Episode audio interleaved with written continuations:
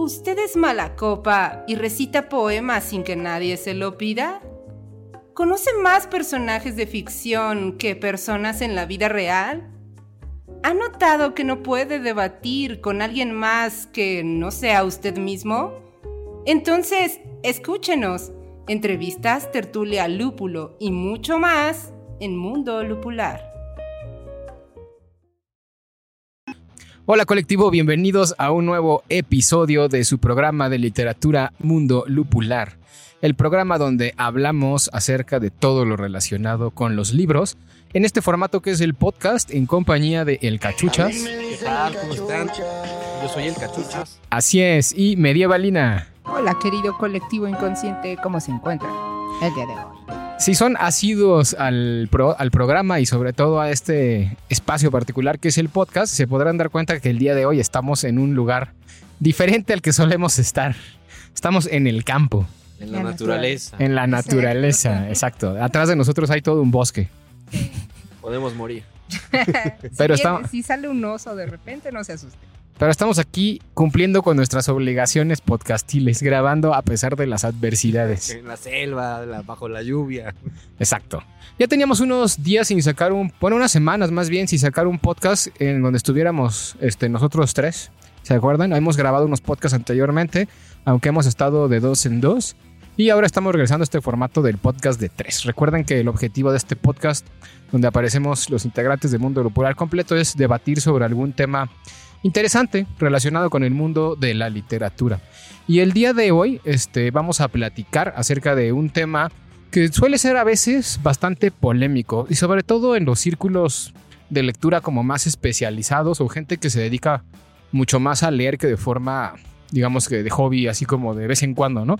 Porque pues, estarán de acuerdo, no sé qué opinen ustedes, pero usualmente leemos un libro, lo leemos en nuestro idioma natal y pues nos importa poco cómo viene la traducción, quién tradujo el libro, si el autor es de otro país, pues no nos importa tanto ver este, cómo, qué tanta calidad hay en, ese texto eh, nuevo, que es en el caso de la traducción, que es el tema del que vamos a platicar el día de hoy, pues en nuestro idioma. Simplemente asumimos que el libro que estamos leyendo en español es el mismo libro que se escribió en el idioma original. ¿Por qué? Pues porque no nos ponemos a pensar en, todo lo, en toda la maquinaria que hay realmente detrás de hacer que un libro llegue a nuestro idioma tal como nosotros lo estamos viendo. Incluso podemos ver que hay libros que están en diferentes editoriales y si vemos las traducciones de cada uno de los libros nos hacen tener una experiencia casi distinta de lectura. Exactamente. Hoy vamos a hablar de las traducciones. Un tema que pasa desapercibido para la mayoría de los lectores novicios e incluso para muchos lectores asiduos, pero que no, como bien dices, a lo mejor desconocen o no se han interesado en ponerse a pensar cómo ese libro llegó a sus manos, quién lo editó y en este proceso de edición, quién lo tradujo a la lengua en, lo que en la que lo estás leyendo, ¿no?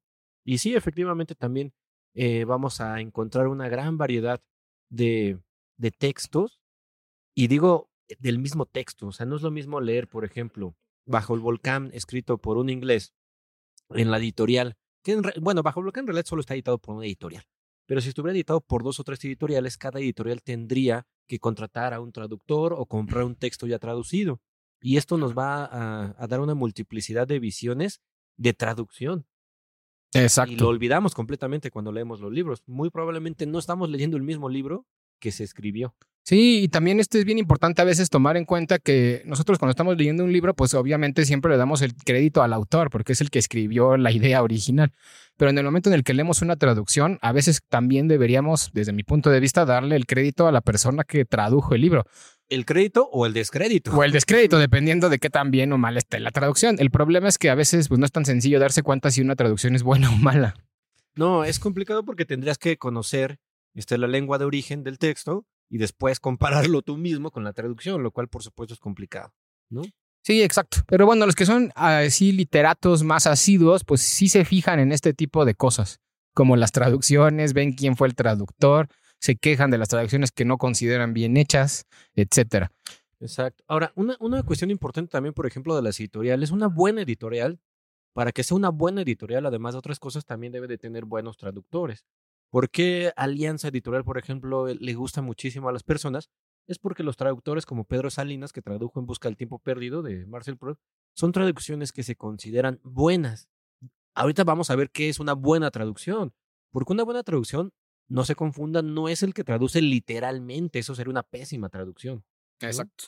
Sí, más bien creo, ahorita a lo mejor Medellín nos va a hablar un poquito más de este tema, que una buena traducción es aquella que sabe captar la esencia de lo que quiere decir el escritor en el idioma original y sabe traducir esa esencia para que el público que la lee en un idioma distinto, en este caso el español, pueda sentirse identificado con esa frase de la misma forma que se sentiría identificado una persona que lee el libro en el idioma original. ¿no? Y eso no quiere decir necesariamente que la traducción sea igual, sino que genere el mismo sentimiento. Sí, no, totalmente. Por eso vamos a traducir el hola la de los franceses en ay güey. claro, lo mismo, ay caramba. Exacto. Sí, exacto, porque eso ayuda mucho a que, o sea, tiene que ver con la semántica, a fin de cuentas. La forma en la que interpretamos el, el contenido semántico de la frase que se está traduciendo, pues influye mucho en que realmente la traducción sea buena porque va a cumplir su objetivo. ¿Cuál es el objetivo de las palabras, de los libros? Comunicar y transmitir emociones. Y si traducimos el ulala del francés al español, ¿cómo sería? Olala. bueno, ya Digo, está traducido, pero sería Sí, una, sí, es una una- expresión de ay güey. Ajá, es una tontería, ¿no? Pero si lo traducimos exactamente igual, pues sí va a generar una sensación, a lo mejor vas a entenderlo, pero no va a ser la misma emoción o la, el mismo- la misma carga de significado que si lo traducimos como lo acabas de decir tú, con un ay, güey. ¿Qué es lo que pasa normalmente con las traducciones del español, literalmente el español, el español de España, que leemos en México, ¿no? O sea, nosotros, eso de, eh, caraculo, no, no nos dice nada. Exacto. ¿no? O el, Luke- el- ¿cómo se llamaba? No sé si esto sí sea verdad, pero tú lo sabes, el que siempre te ríes. El de Luke, el trotacielos, ¿o cómo era? Ah, el trota, es que Luke Skywalker, traducido literalmente, es algo así como el trotacielos, ¿no? El caminante, el... Trotacielos. Ajá. Y también el de El Señor de los Anillos, que es muy clásico. ¿El de cuál? El de... Ay, no me acuerdo. Ay, Pero en las caricaturas, en, el, en la traducción este de caricaturas, en Latinoamérica se da mucho esto, este fenómeno, se llama tropicalización, ¿no? O sea, en inglés puede estar expresado de alguna manera que si lo traduces literalmente en México no significa nada, no transmite nada. Bueno, sí significa algo, ¿verdad? Porque las palabras pues las entendemos, pero no nos transmite la sensación correcta. Exacto. Y a fin de cuentas, el principal objetivo de una buena traducción, creo yo, es que te transmita la sensación correcta. Exactamente. Y la correcta, pues es la que el autor quiso transmitir. ¿no? Exacto, sí, porque ahí sí no hay tanto subjetividades, porque a fin de cuentas hay un, esc- hay un autor que, que genera un texto que, que tiene que cumplir una función, según él. Y esa función se tiene que permear en los diferentes idiomas a los que se va traduciendo ese texto. Si no cumple esa función comunicativa, pues entonces la traducción es mala, simplemente. Exacto. Exacto. Y bueno, y eh, también estamos de acuerdo en que hay textos que son más fáciles de traducir que otros. ¿no? Dicen por ahí que la poesía es el, el género literario más difícil de traducir porque como es pura emoción, pues Y no siempre es, y simbolismo, pues no siempre es tan sencillo hacer esas traducciones. Pero bueno, en el mundo de la traducción hay diferentes problemáticas a las que se va enfrentando, creo, un traductor o una persona que se dedica a este. ¡Ay, hay cohetes! Creo que estamos en un día de, de fiesta comunitaria. Siempre es un día de fiesta en un pueblo. Exacto, pero bueno, les decía, hay como diferentes tipos de, de problemáticas a las que uno se puede enfrentar dentro del mundo de la traducción. Por ejemplo, Medievalina, ¿nos podrías platicar algunas? muchas. A ver, platícanos unas dos o tres nomás. Muchas, porque yo me dedico a esto. Bueno, yo me dedico a la gerencia de traducción. Entonces, eh, creo que regresando un poco a, a lo que dijeron sobre algo que se le tiene que agradecer o desagradecer al traductor, más bien diría yo que se le tiene que agradecer o de- desagradecer al editor. O sea, porque en cada proceso de traducción hay un traductor, pero un traductor no necesariamente sabe editar o localizar, que es lo que llamaste como tropicalización. Pero eso se llama localización y la localización justamente tiene que ver con adaptar la traducción al español. Por ejemplo, yo eh, he trabajado mucho con la traducción del español dirigido a, a hispanohablantes en Estados Unidos. Entonces hay palabras tan, este, mm, tan que yo uno vería sin importancia, pero tienen una carga este, en el lenguaje bien, bien grande, ¿no? Por ejemplo, eh, el, los, los- las personas que hablan en español en Estados Unidos dicen eh, aseguranza cuando se refieren a los seguros. Y es que si te das cuenta, se parece mucho a la forma en la que es insurance en inglés. Sí, como que hacen una traducción ahí, un préstamo lingüístico y lo meten fonológicamente igual Y a como, como lo esas escuchan hay en muchas. inglés. Por ejemplo, aquí nosotros diríamos inscríbete o regístrate. Y ellos dicen aplica. O registration. Ajá, o registration. No, pero ellos dicen La aplica, contamination, por ejemplo. Pero ellos dicen aplica porque viene de apply. De apply Sí, claro. para no sé qué. Entonces, creo que gran cosa de, de, de agradecer en el proceso de traducción sí es mucho al traductor, porque el traductor tiene que saber eh, cómo justamente eh, hablábamos tras bambalinas de este tipo de frases este, ya hechas que tú tienes que saber traducir y cambiar. O sea, no puedes traducir camarón que se pierde ese, Se duerme, se duerme. camarón que se duerme se lo lleva a la corriente literalmente en inglés y al revés, ¿no? Porque no se entendería. Entonces tienen que buscar una frase que tenga un significado similar y utilizarla de ese modo, ¿no? Es que fíjate, un, un paréntesis. Ahí, camarón que se duerme se lo lleva a la corriente es un refrán, pero en realidad también es poesía. Por eso es complicado. O sea, se nos Sí. olvida que es poesía, pero eso es un verso. Sí. ¿no? Sí, y además tiene todo un simbolismo analizar ese, ese tema de camarón que se duerme se lo lleva a la corriente. Suena fácil de, de traducir, pero en realidad no lo es. Y además, el contexto en el que se utiliza esa frase en español también es un contexto como muy específico. No, no, no puedes utilizar camarón que se duerme se lo lleva a la corriente en cualquier tipo de comunicación y en cualquier contexto comunicativo. ¿Están de acuerdo? Sí. No, y también tienes que. Eh, otra cosa, algo que estábamos muy acostumbrados, y creo que ya no pasa tanto, pero antes estábamos justamente muy acostumbrados que las únicas traducciones que existían para la literatura, como bien lo decían, es las traducciones del español de España.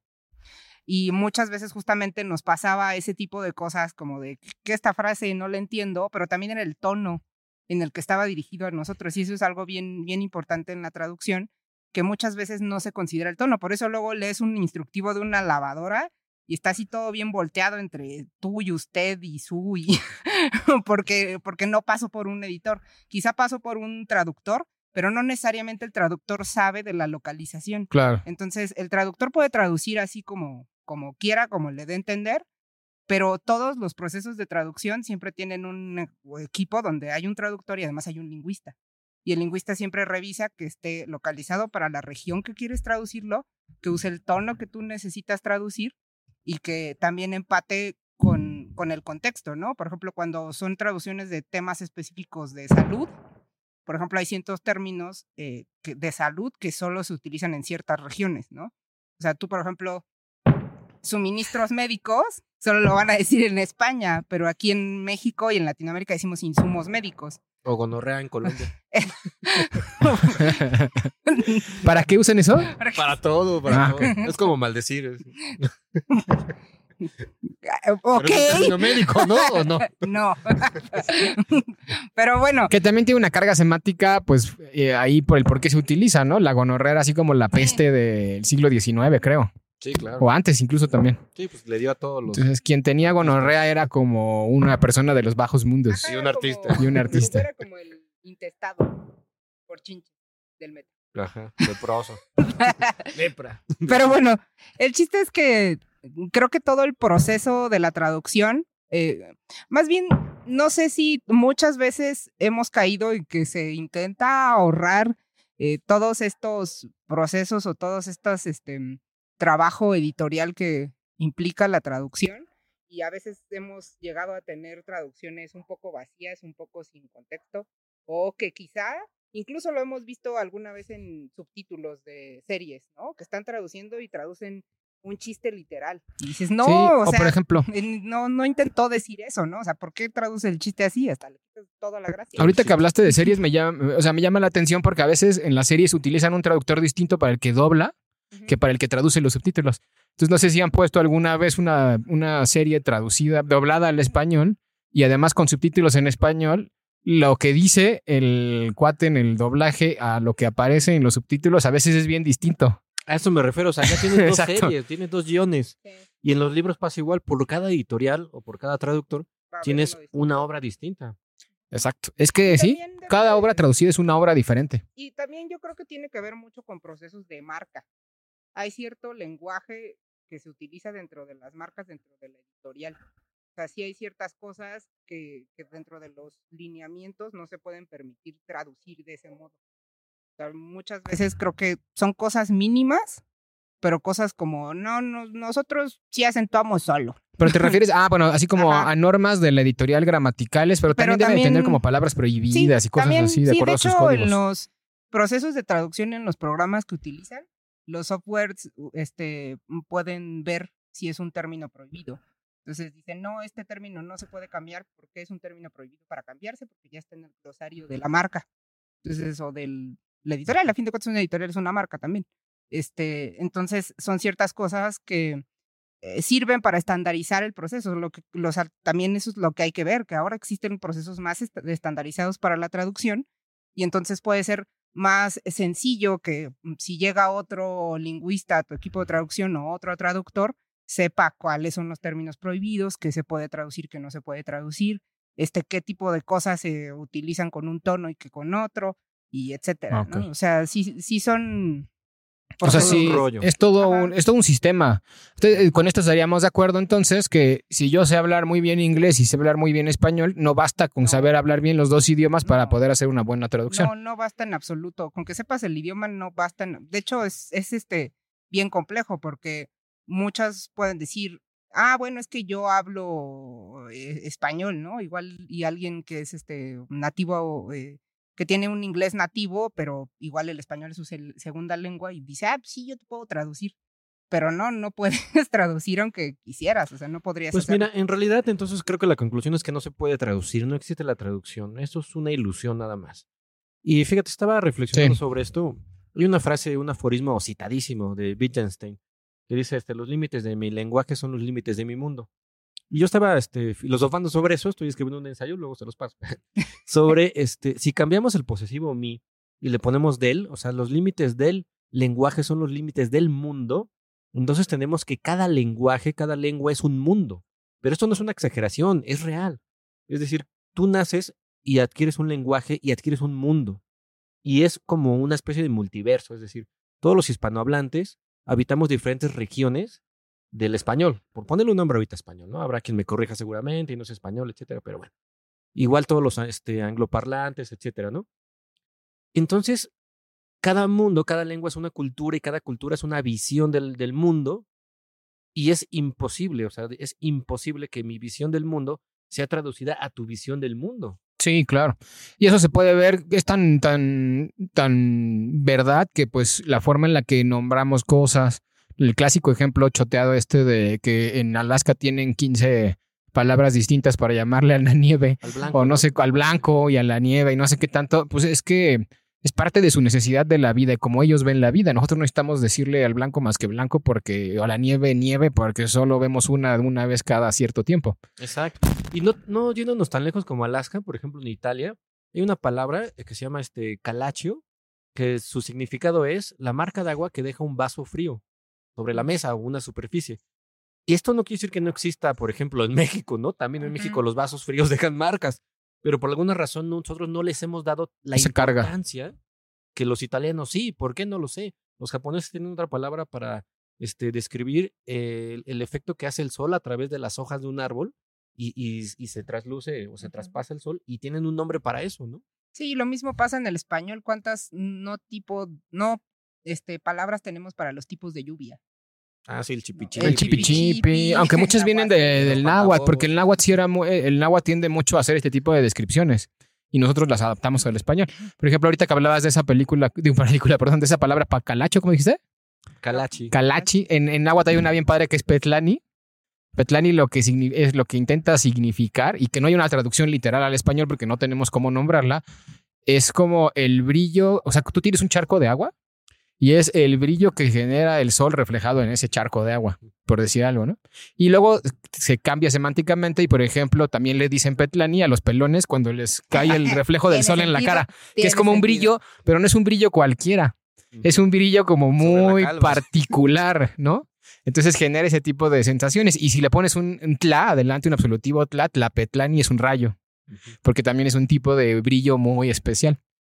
Y eso, traducirlo al español, pues nosotros vamos a traducirlo como, pues como brillo, como Sí, brillar, Todo es brillo. pero no De es hecho, exactamente lo mismo. Este, llega a pasar que muchas de las gramáticas de, del, del siglo XVI, y este, justo lo que pasaba era eso, ¿no? Que ponían la misma palabra y como a ellos les sonaba igualito, decían, no, esto significa de este modo y esto o puede ser gusano o puede ser este no sé sombrero o piedra o lo que sea no y los grandes avances que tuvieron ya los los este, gramáticos del siglo XVII es que ellos lograron hacer esa diferenciación de fonemas y decir a ver no no es- no está sonando igual no es lo mismo sí significan cosas distintas no Aunque suenen igual. Aunque suenen igual.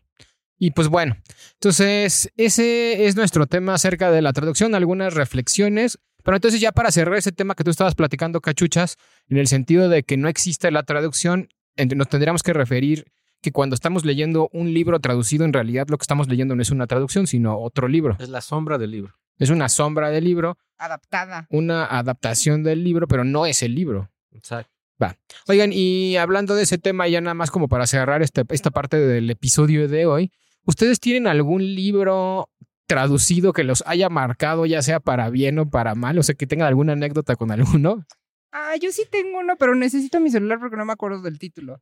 Mi psicóloga el otro día me dejó de tarea leer un libro que se llama Usted puede ser feliz. Y yo dije, qué libro tan horrible, qué título tan terrible. A ver, aquí está el celular. Pero en inglés tiene un título bien chido, que no sé por qué no le dejaron ese título. Déjenme lo busco mientras Cachuchas habla. Pues fíjate que mi, mi primer acercamiento o mi primer este, despertar, por decirlo así, mi primer darme cuenta de que es importante la traducción fue con En Busca del Tiempo Perdido y Pedro Salinas, que es su traductor. Eh, yo lo, lo adquirí en la editorial Alianza. Este. Y yo no lo sabía, pero después empecé a investigar y, y había muy buenas referencias a Pedro Salinas. Era como que la mejor traducción que se había hecho. Pero a mí esto pues no me importaba porque de todas maneras ya lo había leído, entonces no iba a leer otra traducción. Son siete tomos, no manches. Este, mejor así, ¿no? Me quedo con lo que Dios me dio. Con lo que Pedro Salinas me Con lo dio que en Pedro este caso. Salinas pudo haber hecho. Pero creo que fue la primera vez que tomé conciencia de la importancia de fijarme en quién estaba traduciendo los libros. Digo, so- siendo muy honesto, no es algo que, que me perturbe, ¿eh? o sea, yo no ando buscando ahí, ay, si no es el traductor no lo compro, etcétera. Pero tal vez sí, este, buscar mejores editoriales, pues dando por sentado que una mejor editorial tiene una mejor traducción y también, por supuesto, es más cara. Y luego uno se pregunta, bueno, ¿por qué es el mismo libro y este es tan caro? Pues porque le pagaron a un traductor y a lo mejor cobra carísimo porque pues es un buen traductor, ¿no? Exacto. sea lo que eso significa. Exacto, sí. ¿Ya, Ya ya, ya encontré. encontraste? ¿Cómo se llama? Ya encontré. En inglés se llama How to Stubbornly Refuse to Make Yourself Miserable About Anything. Yes, anything. Que en español es cómo negarse obstinadamente a, sentir- a sentirse miserable por cualquier cosa. Sí, por Yo me cualquier quedo con cosa. cómo ser feliz. Es, es- es un, es un título mucho más práctico. Ajá, ya sé que es el título más práctico, pero pierde todo el caché de decir, güey, o sea, ¿por qué te estás negando tan obstinadamente a ser feliz, güey? Por cualquier cosa Sí. estás siendo miserable. Y seguramente en el español no se lo pusieron así porque el traductor sabe que en español los títulos largos no funcionan. No, Sí, claro. exacto. Ah, y sí, justamente creo que es. Ay, perdón. creo que eso es, eso es algo que, que pasa mucho con los títulos. Incluso lo vemos en los títulos de las películas, ¿no? En, en España es las rimbombantes aventuras. Exacto.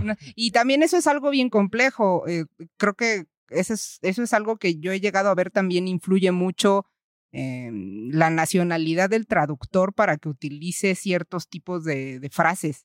Y, y siempre, siempre se intenta hacer como, pues buscar una traducción lo más neutra posible. Por Sí. eso les digo que siento que la traducción ha cambiado mucho durante estos años, porque ya no tenemos, eh, digamos que, esa necesidad de que no, o necesidad, no más bien necesidad, sino no tenemos más bien solamente traducciones que vienen del español de España. De España. También ya se hacen traducciones más neutras para Sí, que se adapten con- a todos los españoles de todos Con la, lados. como en Latinoamérica, ¿no? Que buscan ese español neutro, entre comillas, que no sé qué pueda ser un español No, neutro, no la verdad, pero, pero pero al menos es un español que no tenga marcado, tal acento tan, tan marcado. marcado. Más que español neutro, yo creo que irremediablemente va a terminar en una especie de traducción hegemónica, es decir, Exacto. eres ¿Quién se va a imponer como la traducción neutra? Ese es, ese es, ese es el tema. todo es político. Exacto. El que se ponga como la traducción no quiere decir que sea neutro, sino que lo impusieron como neutro y todos lo asumimos como tal. Exacto. Claro. Tal cual. Oigan, ¿y saben, ¿saben cuál me marcó mucho a mí ya para cerrar el tema? El guardián entre el centeno. Eh, la traducción al español, que al menos la que creo que todavía existe en México, y no sé si hay una ya traducida al español latinoamericano, este, es una traducción donde Holden siempre habla como español. español Sí, de España. Alianza. Ajá, y Alianza, y que también siempre saca sus frasecitas como jo y no sé qué tanto lo que siempre usan los españoles. Guay. Y a mí me impresionaba mucho cuando Holden hablaba así y, y yo generé una personalidad en torno a Holden a raíz de ese Holden españolizado. Pero luego intenté leerlo en inglés y el Holden que me presentaban en inglés era completamente distinto al que me había hecho a través de la traducción al español de España. Claro. Entonces, es, o sea, sí, es- sí, ahí te das cuenta de que sí es súper importante la traducción porque te puede generar la experiencia completamente distinta de un libro. Es que el, el español, este, pues de España, valga la redundancia, es el que era antes el hegemónico. O sea, antes no había nada más que eso. No. ¿no? Todo anagrama está, o ya no sé si, si anagrama sigue haciéndolo, pero la mayoría de los libros de anagrama, por lo menos de España. 2000 hacia atrás, están traducidos de esa forma. Exacto. Y bueno, pues vamos a pasar entonces a la segunda parte del podcast, que vamos a hablar, hablando de traducciones, de los libros más traducidos al español de los libros más traducidos de América Latina a otros idiomas. Vámonos para allá. ¡Chisme lupulado! ¿Qué cuentan los borrachos? Mayonesa McCormick. Pues ahora sí, ya estamos de regreso para descubrir, para que nos deslumbren quiénes son los, los escritores más traducidos de, América, Latina. Exacto, porque aquí nos gusta el chisme literario y creo que este es un buen chisme literario. Y ahorita tras bambalinas estábamos platicando que el libro más traducido de América Latina por cada país, casi, casi se podría también, a lo mejor no en todos los casos, pero vamos a ver que sí en muchos, considerar como el libro más famoso de cada país. Claro, va de la mano, ¿no? El más vendido, por supuesto, tiene que ser también el más traducido. El tradu- más traducido a, a todos los idiomas, ¿verdad? Sí, sí, sí, el libro En más general, ¿no? traducido de Latinoamérica. No hablan de qué idiomas, en O a cuántas lenguas. cuántas Que lenguas. sería interesante ver a qué idiomas. Exacto. Pero bueno, ahorita tenemos lo que tenemos. Ahorita buscamos Pégate al libreto. Merivalina, pégate. al es libreto. nuestro, nuestro, ¿cómo se llama? Nuestro guion. ¡Ay, Y, guion! o sea, a ver, vam- vamos a ir así como medio jugando, medio adivinando y les voy a ir diciendo algunos países de Latinoamérica y vamos viendo si, si le atinamos a cuáles son esos libros más traducidos de cada país. Y el primero es un libro de Bolivia. A ver, Este va a estar vamos a ponerlos difícil, en creo yo. O sea, en, en Bolivia hay un escritor Que ha sido muy que tiene una obra que es la obra más traducida de Bolivia Exacto. hacia cualquier otra lengua, ¿no? O cualquier otra lengua. Ojo, no quiere decir que sea la más famosa ni la más importante, aunque muchas veces, sí, como decíamos de al principio, sí está ligado a lo mismo. Pero en Bolivia creo que es un, es- creo que empezamos difícil, porque Sí. Bolivia no es un, un- un país latinoamericano, por lo menos desde mi ignorancia, que tenga tantos escritores renombrados a nivel latinoamericano, internacional, ¿o sí? O sea, Pues- casi pienso en escritores bolivianos y no se me ocurre así como ninguno No. muy en la, en la mente. Eso no quiere decir que no haya, más bien aquí inútil somos nosotros, no, no a los ver, bolivianos. dinos ya. Ya, Dino, ya cómete la maldita Cómete la O sea, naranja. no, Maldita no, naranja. estaba esperando que me dijeran, o sea, que soltaran una... Saca tus Estaba, estaba haciendo tiempo en lo que a alguien se le ocurría algo. ¿Nadie se le ocurrió nada? Y estábamos pensando, nos dimos por rendidos en el primer segundo. Desde que, que les hago el Bolivia favor. tiramos la toalla. Pues es, es un autor que se llama Oscar Alfaro. No, pues saludos, Oscar. Ah, saludos, Oscar Alfaro. No sé si sea contemporáneo. Me imagino que ha de ser como de los Sí, 50, del no siglo XX. ¿no? este, Si alguien lo conoce, diga en los comentarios quién es. Pero miren, está curioso porque el libro más traducido se llama 100 poemas para niños. guau. Ahora Ese es el título Eso del está libro. bonito. O sea que independientemente de que no lo hayamos aún leído, creo que sí vale la pena darle una ojeada. Ahí está. 100 poemas para niños, Oscar Alfaro, el libro más traducido de Bolivia. Va. Otro, ahí cerquita de Bolivia, abajito, Paraguay. ¿Quién, ¿Cuál Ay. creen que sea el libro más traducido de Paraguay? Este De- sí es famoso, del siglo XX latinoamericano. Es que si le preguntas a un, a un, este paraguayo, te va a decir que Borges. Eh, ay, de Paraguay. ¿Conocido? Sí, bueno, el, el autor sí es conocido. Él sí, sí lo conozco, sí es conocido. Sí, Quiroga es de Uruguay, ¿verdad? Sí, pero no es él. No, pero no, no estamos hablando de Uruguay, estamos hablando de Paraguay. sí, por eso. pues. Ah, de Paraguay. Este, Solo estoy externando mis confusiones Ah, internas.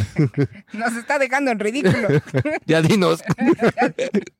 También está Tuca fuera de cámara. ¿Se te ocurre quién? Tampoco se le ocurre a quién a Tuca. Es Augusto Roa Bastos. Ah, ¿Han oído hablar de eso? sí, claro. claro. Sí, pues lo he leído y todo. sí. Y el libro es el del Hijo del Hombre, que también es uno de los libros más importantes de la literatura latinoamericana. Y el gusto Roa Bastos. Mm. Exacto.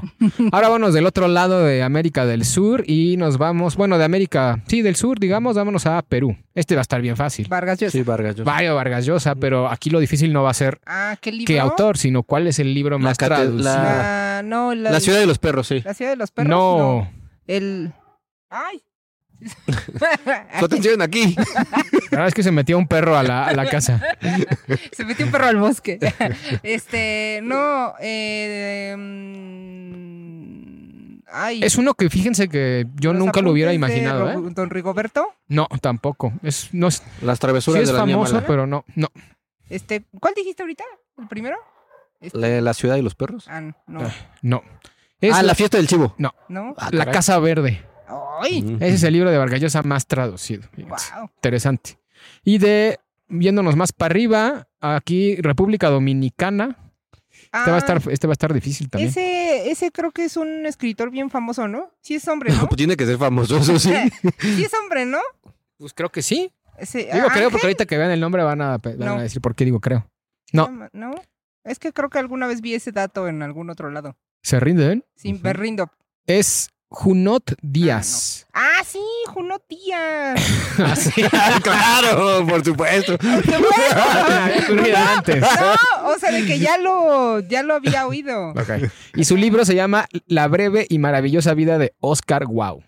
Órale. Wow. Oscar Wow, así se llama. Vale la pena a lo mejor leerlo, ¿no? ¿Qué no es ¿Vamos a uno fácil o a uno, o uno difícil? ¿Qué prefieren?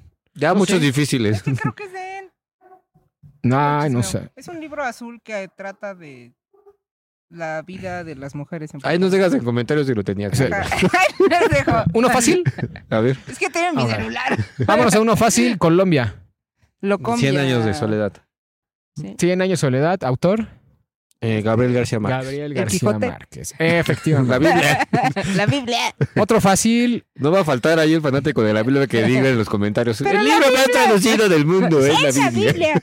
No, no estábamos hablando del mundo, sino de cada país de Latinoamérica. Pero no a ellos no les importa.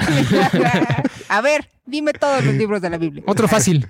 Juan Rulfo es el escritor, ya lo de México, pero ¿cuál creen que sea el libro? Que tampoco es que haya mucho. Ya no llamas, ¿no?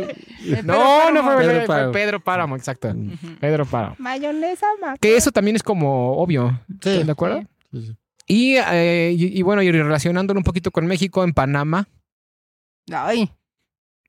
Escritores Ya habían panameños dicho hace rato. hace rato tras bambalinas creo que había salido este. Que dijimos, no podemos creer que sea Ah, Galeano. Panamá. No, No, Galeano es de Uruguay, ¿no? Ah, sí, siempre confundo que Panamá, es un Uruguay, escritor Paraguay. que eh, usualmente todo el mundo lo asocia como mexicano, pero bueno, aquí en este... Ah, en Carlos este- Fuentes. Carlos Ajá, Carlos Fuentes. ¿Y el libro cuál creen que sea? Es uno Aura- muy famoso. Aura. Aura, exacto. Pero oigan, sí, Carlos Fuentes no es mexicano. no, yo sigo muy traumada. Es que sí era nacionalizado mexicano, pero Es como nació en que- Panamá. Es como lo de que eh, discutíamos Tuca y yo en, en la feria del libro del Zócalo, de que Isabel Allende es chilena, pero en realidad nació en Perú. Ya lo había dicho Eh, Chabela Vargas. Y el ¿Qué dijo? mexicano nace donde se le dé Donde su se le dé su regalada. regalada gana. Ah, bueno, eso, perdón, perdón. Su gana. Público, niños, cosas de esas. Bueno, otro... En Chile, hablando de chilenos, Este, Pues yo diría Roberto Bolaño por puro instinto. amor al arte. Exacto, sí, sí es Roberto Bolaño. Que, creo que habían dicho que ¿Y con qué novela creen que sea? Sí, ¿Detectives salvajes? 2666. No, es con, curiosamente es con 2666.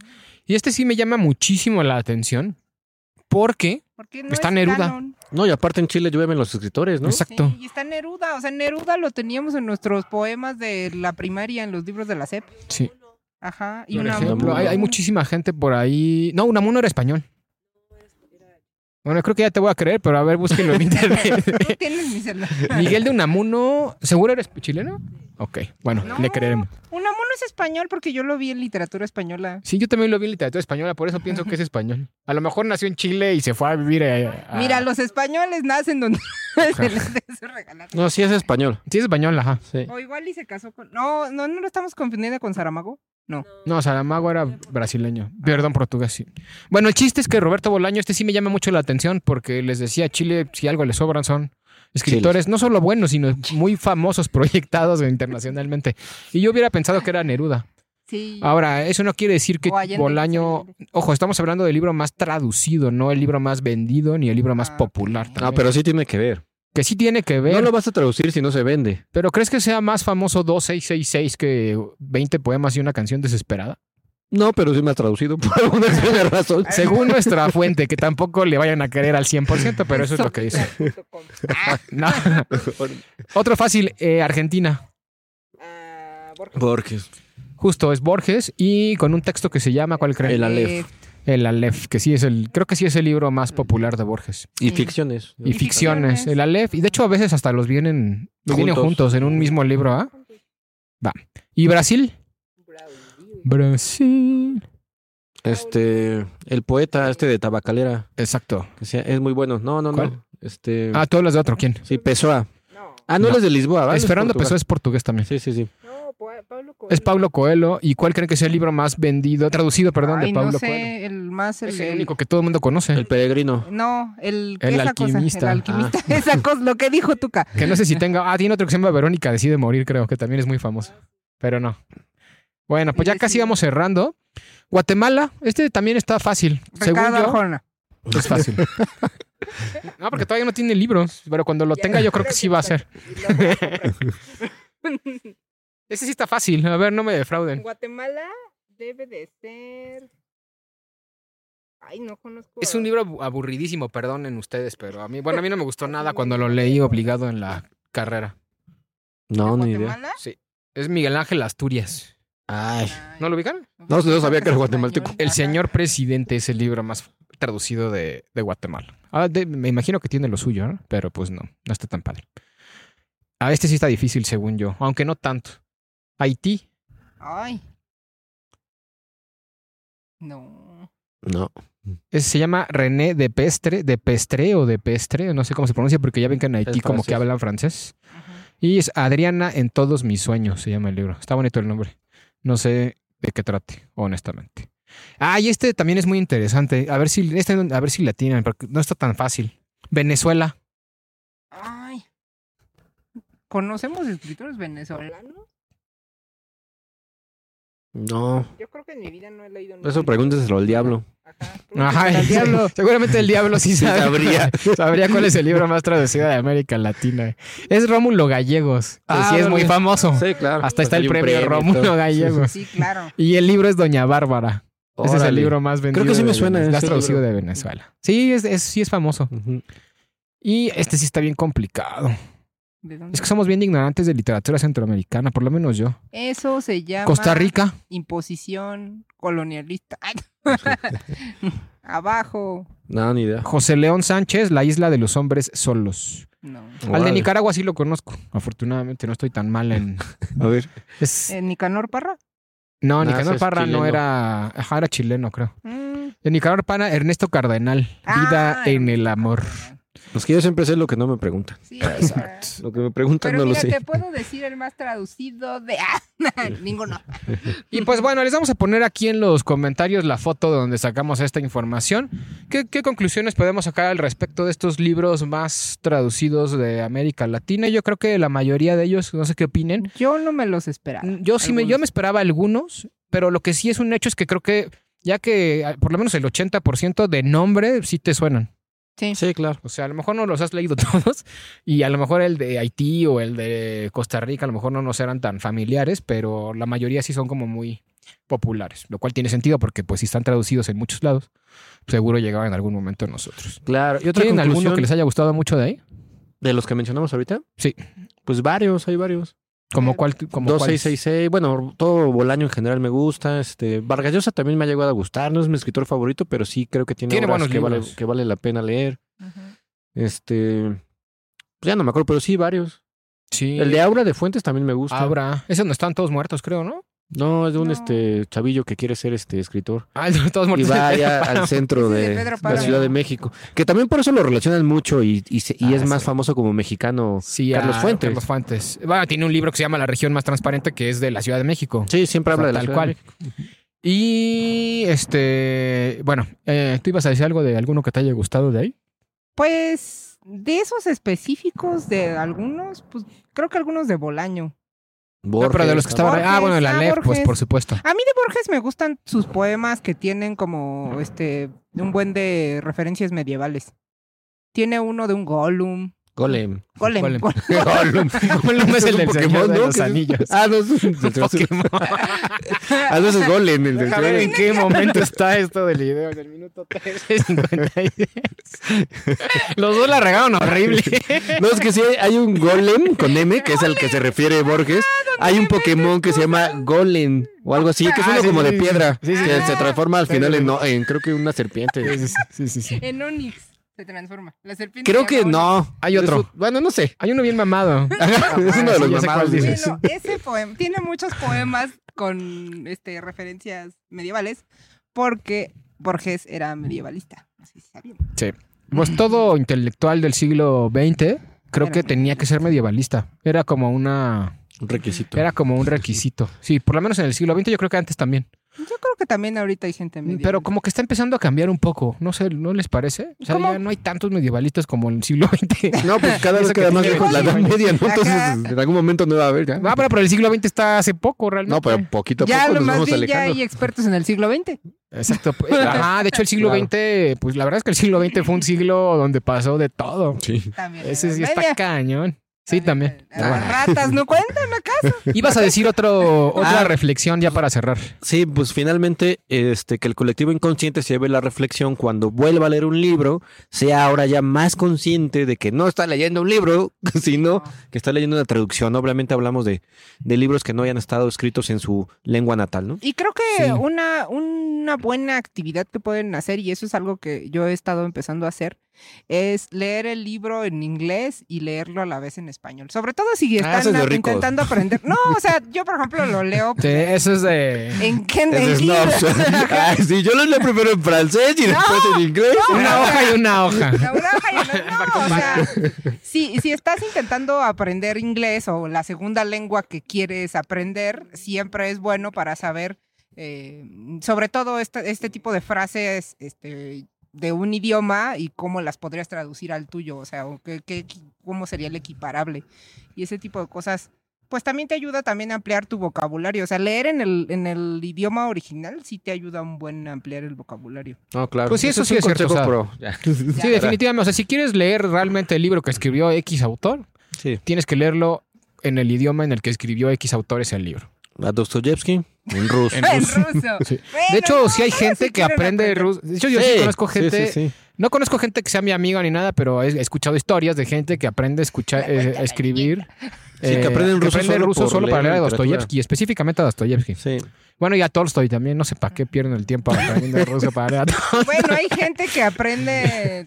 Ya me olvidó olvidar cómo se llama este idioma del Señor de los Anillos. Kenya. Ah, sí, Kenya. Kenya, por puro placer. Ahí sí no es por puro placer, porque pues no hay un libro escrito en Kenya como tal, ¿o sí? Pero seguramente la Pues gente escribe podrían- en Kenya. Escribir un libro en Kenya. Vamos a Debe de escribir un haber. libro en Kenya. ¿Qué Pero les bueno. parece? Pues vámonos, ¿les parece? Perfecto. Espero que nos cuenten sus comentarios acerca de las traducciones. ¿Qué opinan acerca del mundo de la traducción? ¿Les gusta leer traducido o les gusta leer en el idioma original y son snobs como medio baline? Ah, yo sí soy snob. No, no soy snob. Síganos en- aquí en YouTube, prendan la campanita y nos vemos en un próximo episodio. Adiós. Se lo lavan.